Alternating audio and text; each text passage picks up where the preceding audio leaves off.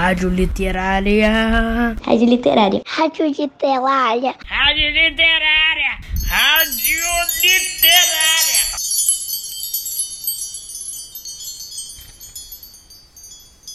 Muito bem, eu estou de volta, queridos navegadores da Odisseia, do campus Humaitá 1. Eu sou Inês Sá, professora de literatura do Colégio Pedro II, e vocês estão sintonizados na Rádio Literária. Sejam bem-vindos ao programa A Hora da Literatura.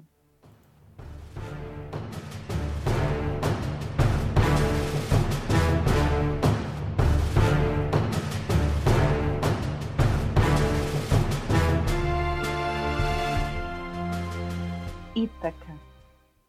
Se partires um dia rumo a Ítaca, faz votos de que o caminho seja longo repleto de aventuras, repletos de saber.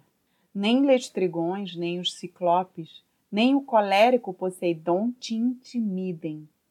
Eles no teu caminho jamais encontrará, se altivo for teu pensamento, se sutil emoção teu corpo e teu espírito tocar. E por aí vai esse poema denominado Ítaca, do grego Constantinos Cavaves. E termina assim: Tu te tornaste sábio, um homem de experiência, e agora sabes o que significam Ítacas. Esse poema nos provoca e nos faz refletir se estamos à procura de nossas Ítacas. Mas ao mesmo tempo parece que elas, as Ítacas, estão sempre conosco.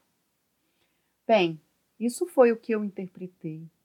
Vou colocar um vídeo no Padlet com o poema na íntegra, com a declamação do ator escocês Sean Connery e música do grego Vangelis. Aí vocês poderão me dizer o que interpretaram. O que será a nossa Ítaca? Ouçam agora a música Conquista do Paraíso, de Evângelos, Odisseias, Papatanácio, cujo nome artístico é Vangelis.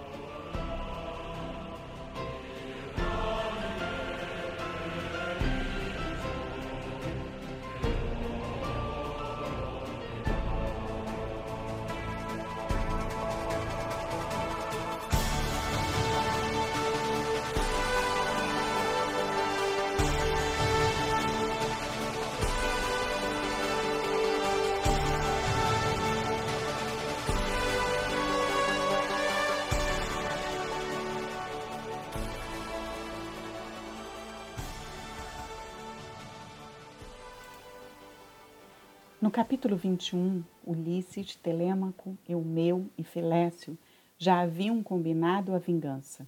E o divino Ulisses conseguiu puxar a corda do arco e fazê-la soar como a voz de uma andorinha, acertando as hastes enfileiradas de uma só vez.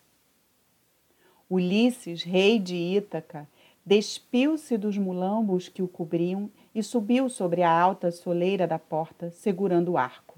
Tirou as setas da aljava, colocou-as a seus pés e disse bem alto aos presentes: Acabou-se a competição. Agora, se Hélio me ajudar, vou atingir outros alvos. O aspecto de Ulisses era terrível. Na verdade, ele ia enfrentar mais de cem homens. Assim falando, desferiu uma seta que atingiu a garganta de Antino. O rapaz caiu, levando com ele a mesa. As comidas e as bebidas espalharam-se no chão. Ergueu-se um tumulto. Os pretendentes ainda não tinham compreendido o que se passava e começaram a insultar Ulisses, ameaçando matá-lo. Mas Ulisses replicou: Cães, pensaram que eu não voltaria nunca? Enquanto eu estava fora, desrespeitaram minha casa, minha mulher e meu filho, sem temer os deuses e sem imaginar que a vingança chegaria. Agora estão todos atados aos laços da morte. Um pálido terror apossou-se de todos.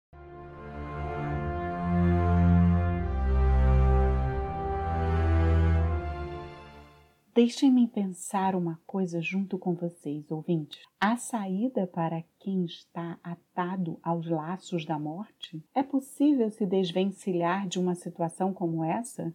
E diante daquele pálido terror, Eurímaco ainda tentou dizer a Ulisses que o único culpado por tudo tinha sido Antínuo, mas Ulisses não se deixou convencer.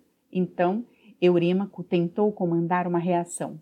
Mas as setas certeiras de Ulisses e a espada de Telêmaco atingiram a todos que tentaram atacá-los. Telêmaco foi então buscar armas, escudos e capacetes. Tanto Ulisses e Telêmaco, como Eumeu e Filécio, envergaram as armaduras, cobriram a cabeça com os elmos e empunharam os escudos. Ulisses continuou a desferir suas flechas sobre os aqueus, que foram caindo um a um sobre o solo. Quando as setas finalmente acabaram, nosso herói apoiou o arco no umbral da porta e apanhou as lanças de bronze. Agelau ainda quis que alguém saísse por uma porta mais alta, que dava para um estreito beco para buscar ajuda.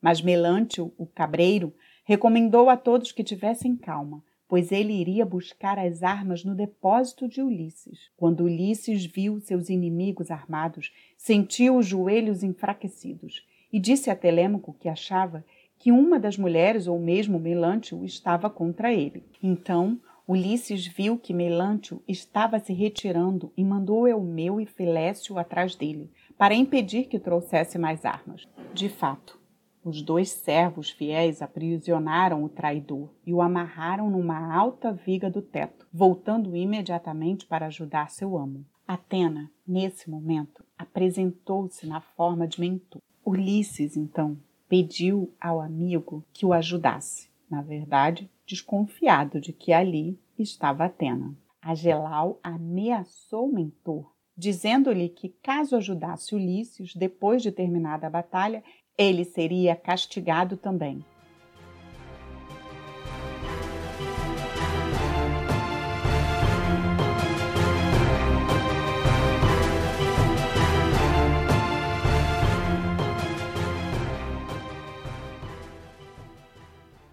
Eu já estava achando que a deusa Palas Atena não iria ajudar.